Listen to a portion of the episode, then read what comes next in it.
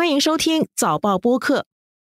高端临床试验厂商叫邱以斯，邱以斯公司你们知道吗？还是署长知道？不是很熟，不是很熟。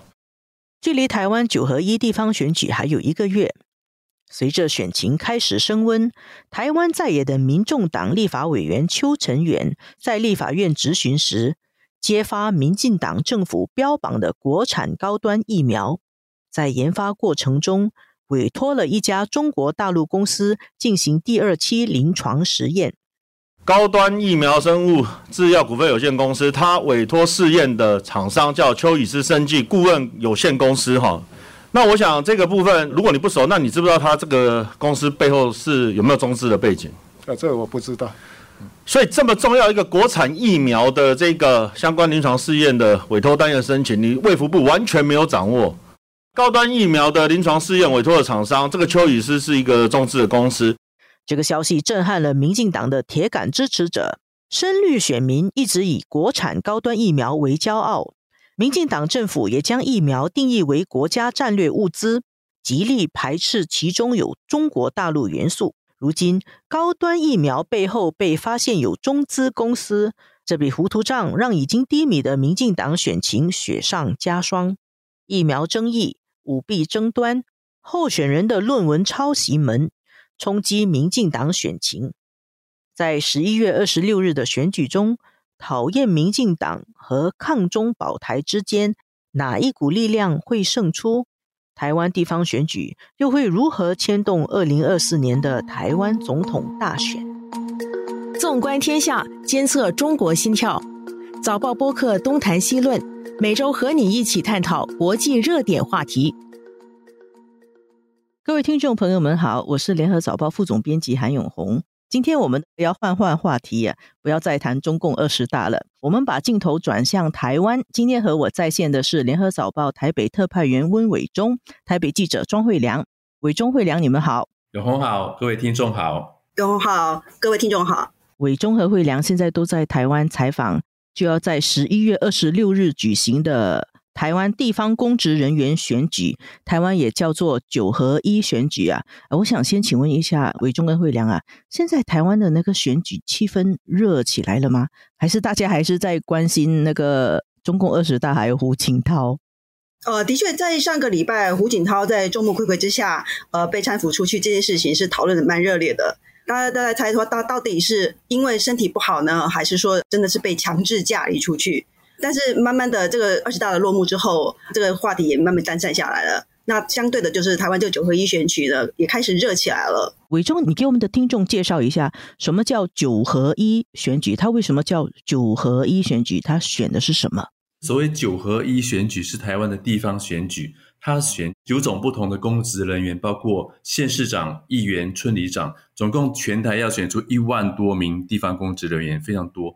然后这一次的九合一选举，还有在举行台湾史上第一次的呃十八岁公民权修宪复决的这个投票，因为目前只有二十岁或以上的年轻人能够拥有选举权和被选举权，现在要降到十八岁。说到选举，上周就爆出一个蛮劲爆的话题。我们先听一下，这个是一个自称是高端疫苗战士、三 G 高端仔的网红健身房馆长，他上个星期很生气，他开骂了。我身为一个高端战士，哦，血统纯正，本人呢将我的身体奉献给我们的民进党，奉献给陈时中先生，奉献给整个民进党团。第一季、第二季、第三季，老子都打了。你们这些政治人物到底要利用这个疫情赚多少钱？我觉得非常脏啊！第一个嘛，你的防护力是多少？唔知呀，为什么打三剂？唔知呀。第二个，一支高端买多少钱？啊，唔知呀。第三个，最近的新闻刚出来，说这个高端呢，哦，大家都可以看，非常落赛，委托那个中国公司啊。什么叫做最糟糕的民进党？我们看到了。我身为支持民进党，而且三季高端仔，我可以跟你民进党讲，你这次选举你死定了，你死定了，你真的死定了。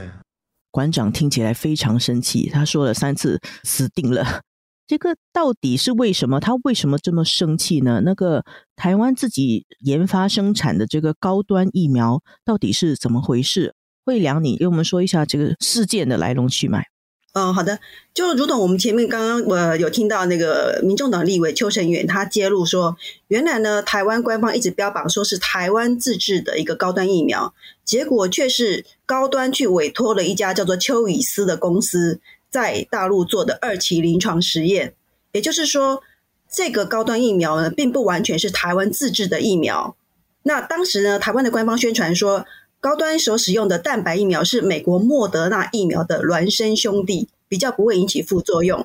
那现在变成这个疫苗是用大陆的仓鼠细胞去培养的，所以呢，像馆长一样，他是非常爱台湾的人，那他当然会有一种被欺骗的那种愤怒的一个反应。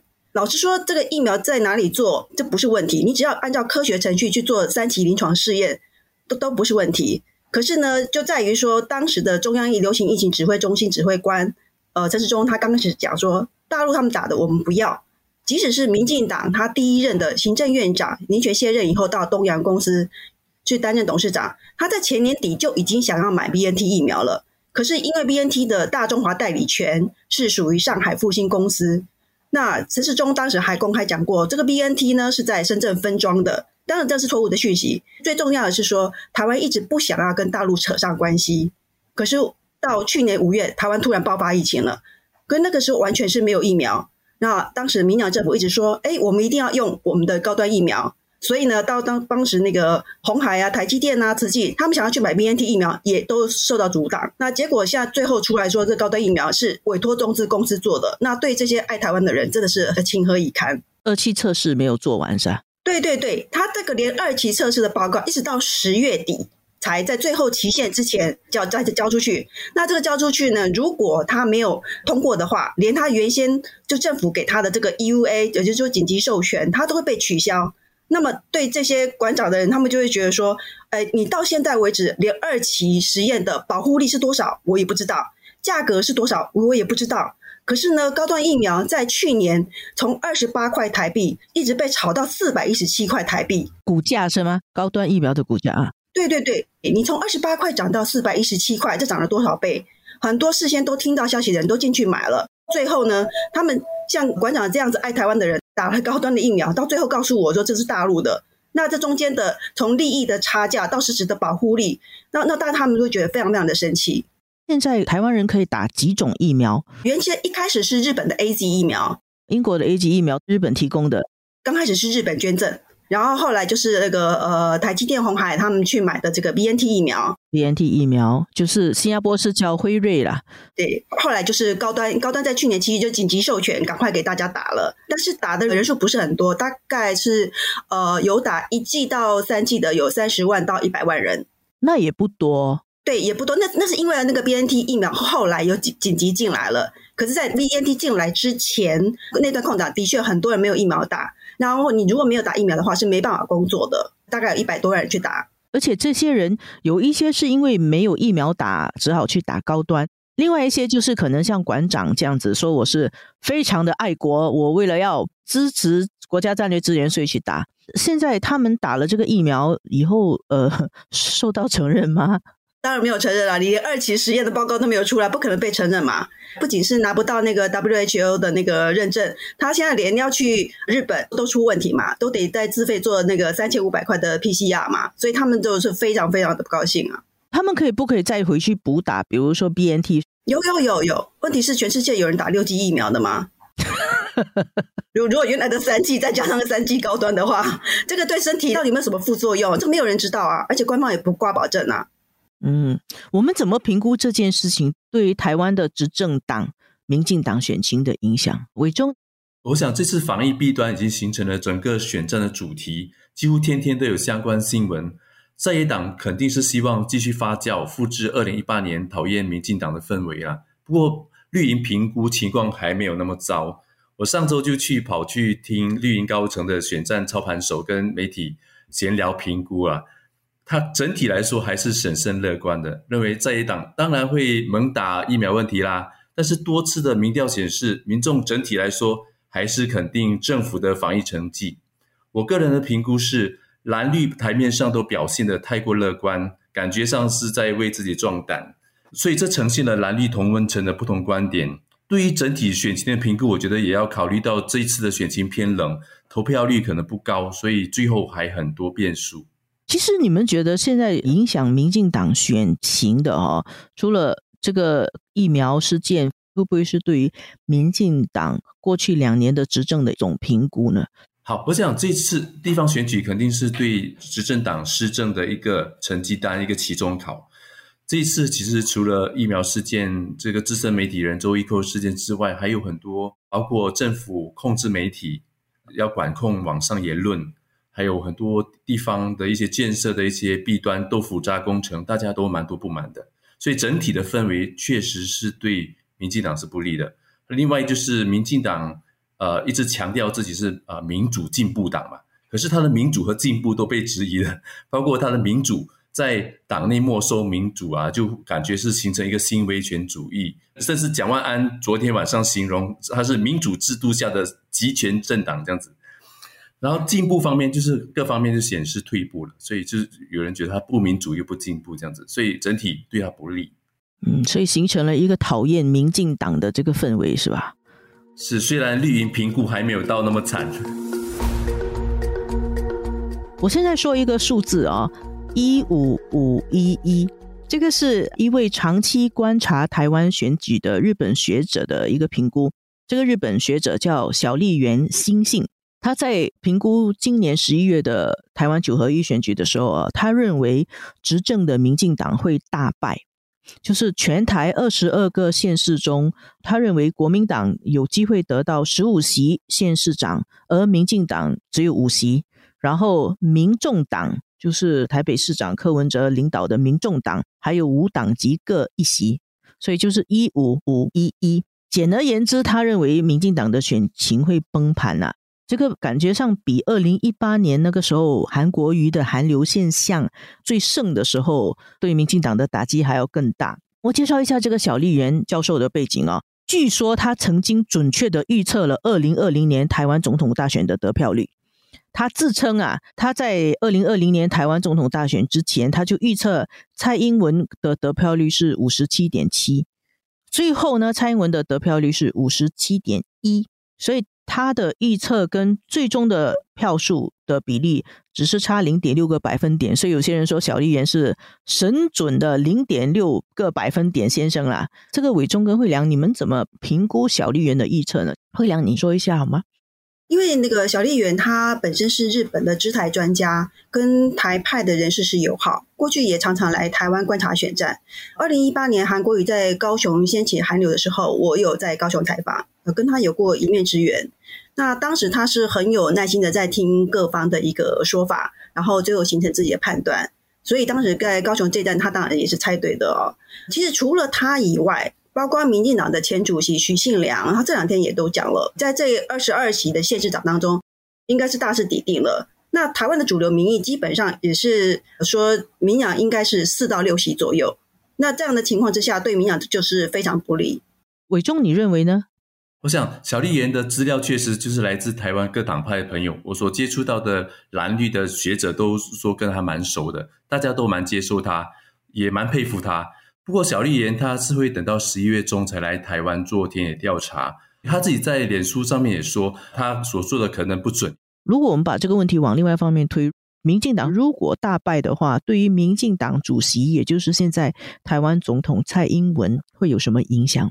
主要是这一次民进党包括六都在内的大多数县市长提名都没有经过党内初选，也就是说，他是由这个党主席蔡英文前刚独断。也就是说，那如果民党败选的话，那蔡英文这个一定要辞到党主席的以示负责嘛？那他如果一辞到党主席的话，接下来就是二零二四年的总统大选的提名人的问题了。那他当时大家认为说他比较主意的应该是前副总统陈建仁，或者是桃园市长郑文灿。那么他如果没有这个主导权的话，很可能到时候出现的就是目前的副总统赖清德了。他就只好把。对二零二四年总统大选的主导权拱手让给赖清德，他其实跟赖清德一直有一个竞争关系。对，二零二零年的党内初选的时候，两个人就竞争非常非常激烈。但是蔡英文本人，他作为总统的那个满意度还是蛮高的哈。台湾的美丽岛电子报的民调是说，民众对于蔡英文执政表现的满意度有百分之五十点四，那还算是蛮高的。就五成来讲的话，还算算高，但是最后还是要有选举结果来检验吧。这次选战中备受关注的台北市长选举出现三角战。台湾人说叫沙卡杜，这个三角战啊，就是有三个候选人。民进党的派出的候选人是原卫福部长陈时中，就是原来的台湾的疫情指挥官陈时中。然后国民党派出的是蒋介石的曾孙蒋万安。然后还有另外一个候选人是无党籍参选的黄珊珊。黄珊珊原来是台北市的副市长。现在我看到民调是陈时中被抛在后头，看起来。蒋万安的这个气势不错，蒋家的后人有可能会成为新一任台北市长。现在你们怎么评估这个蒋万安到目前为止的表现？目前相关的一个民调显示，蒋万安在台北市的确是持续稳定的领先。蒋万安个人的条件其实还不错，他本人也非常的谦恭有礼，可是一直都被认为说他的魄力是不够的。那在今年八月以前呢，面对的这个顶着防疫光环来挑战的陈时中。以及有柯文哲支持的黄珊珊，那蒋万安的选情一度被形容说是躺平的，连他的幕僚也不晓得要怎么帮他，他拉抬他的声势。那直到这个周玉蔻这个事件之后呢，反而使得那个不满蒋万安在处理蒋家问题的这个深蓝的选票回归。那就民调开始领先之后呢，现在的蒋万安跟以前的确是不太一样，他现在讲话越来越有自信，也会。开玩笑，而越来越有那种大将之风。所以呢，如果没有突发的状况的话，大家都认为是蒋万安应该是会当选这台北市长。你们在台湾当地观察选情跟采访啊，除了台北市以外，哪一个是最值得关注的选区？目前其实最受关注的还是在桃园市，因为桃园市是目前民进党执政了八年的一个选区，而且在整个北台湾啊蓝营执政为主的地方，它仍然屹立不倒。啊，这一次的选情非常非常焦灼，国民党的张善政跟民进党的郑运鹏两个人咬得很紧。我去现场去采访的时候，发现他们真的是斗得很厉害，就每天要跑十五个行程左右，很忙很忙。两个人每个人都要跑十五个行程啊，每一天一个人跑十五个行程，哇，真的是很很很紧张，胜负非常难料了。民进党在北台湾最稳的是桃园。因为他执政的绩效是很不错的，但是如果连桃园都守不住的话，我们看的就不只是桃园了，而是整个北台湾大面积的整个板块的溃败，它牵连到附近的县市，所以如果桃园都不能守的话，就代表台北、新北、桃园、新竹、苗栗、基隆，通通都一起会挂掉。这是我听一些学者的一些评估了。但是如果郑文灿就是原桃园市长，能够在逆势救回整个桃园，就代表说他也会把整个影响力扩散。逆势救回的话，整个局面又不一样了。对他个人身世，对民进党在二零二四的形势，都会形成很大的影响。我是说，民进党在北台湾就是只有在桃园市比较稳，其他地方都不行啊。应该是说最输不得的地方，因为他是郑文灿主政的地方。是是，他输不得。综合两位说的。桃园算是一个叫做可能会牵一发动北台湾的一个旗啊。如果是嗯，民进党在这边。的这个气势好的话，会带动整个民进党在北台湾的这个气势。如果民进党在桃园表现不好的话，整个北台湾相关的地区，这个民进党的选举都会被拖累。那而且还有一点就是，桃园市的原市长郑文灿，他应该也是一个政治明星嘛，新潮流派系的，是不是这个桃园的表现也会影响到下一次郑文灿有没有可能会问鼎台湾总统的这个位置？哎，对对，郑文灿他的确是被视为下一届总统的一个政治明星。那他所主政八年的桃园市呢，在六都里头算是执政表现算还不错的。但是没想到，因为他们所呃提名的这个林志坚呢，把整个桃园的气势给拉下去了，而且这个拉下去扩及到北台湾。相对来讲的话，原来民养的评估是说，如果桃园市我能稳住，然后又能拿下台北市的话，那么他们这次的呃胜选是在望的。就没想到台北市这边拉不起来，然后桃园市这边又被林志坚给拉下去，所以就变成一个北台湾的一一个扩散的一个效应。补充一下背景，林志坚是原来的新竹市长，最初的时候被民进党安排去竞选桃园市长，结果爆出了他的论文抄袭案。后来这个民进党就有点灰不溜秋的把这个林志坚作为一个候选人换下来，换了现在是郑运鹏。桃园如果是落败的话，党主席必然要辞职。这牵涉到，因为蔡英文他力排众议，要由主席来征召桃园的人选，他征召了一个非常有争议的林志坚，然后他也在台北市也征召的他自己属意的陈时中。可是台北市本来就不是民进党执政，如果输的话，可能大家觉得也就还好。可是现在是桃园是一个执政非常好的一个地方，结果还败了，那就影响就更加的大。而且他也牵涉到国民党主席的去向。国民党主席朱立伦，他这一次也被指前刚独断的征召前行政院长张善政。那如果这一次他这样呃属于的人选，在各种各样的有利因素之下仍然落败，朱立伦也必然要辞去国民党党主席的一个职位。换句话说，桃园之战谁落败，哪一个党的主席就要辞职，那就牵涉很大。牵涉整个党的领导，牵涉到二零二四年的操盘提名等等。另外一个年轻的一个政治明星啊，民众党的立法委员高鸿安哦，他这次表现也很亮眼。他在新竹市要参选新竹市长，也是一个女性的一个政治人物。高鸿安现在表现怎么样？他真的是表现的出乎大家的意外的好啊！其实高鸿安他是第一次参选地方首长。那他的政治资历呢？像他自己说，他只是一个幼儿园阶段。那他的当过这个两年的不分区立委哦。那他在七月他宣布参选之前的民调，他其实是落后于国民党提名的林根仁跟民党提名的沈惠宏，他是排第三的。高鸿安呢，他的选情在短短两个三个月内呢，能够扶摇直上。我们刚刚讲的这个林志坚的这个论文被认定抄袭，那使得民进党整个的声势是受挫的。于是民进党就反过来指控，包括高鸿安在内的一些在野党的这个县长候选人，他们也有论文的抄袭问题。那尤其是呢，民进党他们运用包括《镜周刊》这些媒体呢，去打击高鸿安。除了他的硕士论文不是论文有问题以外呢，连他过去入学北医女，他有没有参与旗队，他父母可能是拿什么公费啊去看他等等，通通都丢泥巴来抹黑他。那高鸿安在处理这些危机的时候呢，反而展露他个人逻辑清晰、条理分明的这些人格特质，而且他越挫越勇。那其实新竹的总人口根本不到五十万，而且新竹也排不上六都，可是呢，却因为高鸿安在处理这些危机跟民党对抗的时候的状态，他就变成全台的一个焦点。那很多人说呢，这个新竹市好像是在选总统。新竹它当地是有科学园区的。